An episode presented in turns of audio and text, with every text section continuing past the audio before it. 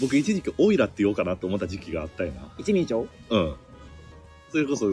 たけしとか、ビートたけしとか、その曖昧ミーマインが、うんそのオイラになりそうな時期があっ たことでも親にそれやめって言われてやめた。親の公認もらえんかったんや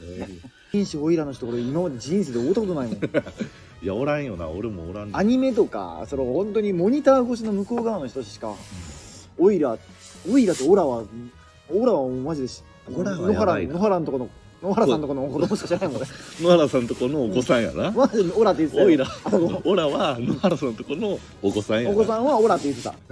野原さんのとこもいや大変やったみたいいやいでやあそういやガス爆発してなんなんその早口言葉みたいな事件。 ガスバス爆発お野原さんとこの家ガス爆発家家ガス爆発笑えんしな、別 に。もともとそ全然の笑その早口言葉も笑えんよな。ガスバス爆発は